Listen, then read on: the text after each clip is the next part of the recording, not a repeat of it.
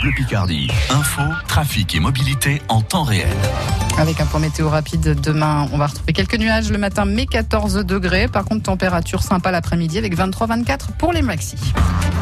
Les infos, Marie-Gaëtane Comte. À Amiens, une femme a fait une énorme chute dans un magasin ce matin. Elle a été transportée à l'hôpital dans un état grave après être tombée de plus de 3 mètres de haut dans la boutique d'accessoires parfois de la rue des Trois Cailloux. Elle est tombée à cause d'une trappe restée ouverte, Alexandre Lepère. Oui, la victime âgée de 31 ans est en fait donc tombée vers 10 heures ce matin dans une trappe de visite, une trappe avec une fente restée ouverte, donnant directement sur une cave en travaux, celle de la boutique d'accessoires de mode parfois, en plein cœur du centre-ville, rue des Trois Cailloux, entre la place Gambetta et la place René Goblet. La victime, cliente du magasin, n'a pas vu le trou. Elle a fait une chute d'un peu plus de 3 mètres. Consciente après sa chute, mais gravement blessée, elle a été prise en charge par une équipe du SAMU, une vingtaine de pompiers. Parmi eux, des pompiers spécialistes des interventions au milieu périlleux. Il a fallu une heure à ces pompiers pour ressortir la cliente blessée de la cave. Tout ça avec des cordes et un baudrier. La victime a été transportée ensuite au CHU Amiens-Picardie. Les précisions d'Alexandre Lepère pour euh, France Bleu Picardie. La police a ouvert une enquête pour comprendre les circonstances exactes de cette chute. Les précisions sont à retrouver sur francebleu.fr.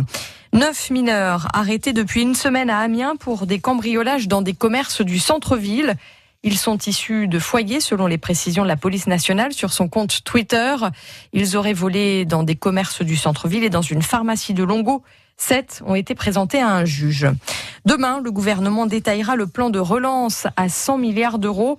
Les entreprises de la Somme attendent beaucoup des annonces du Premier ministre, de son ministre des Finances. C'est ce que certains ont pu redire ce matin au ministre des Comptes publics. Olivier Dussopt, était à Amiens ce matin.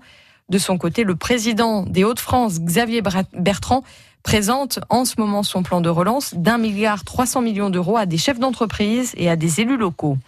Le parquet de Paris confirme son classement sans suite d'une enquête vivant, visant Gérald Darmanin, accusé de trafic d'influence.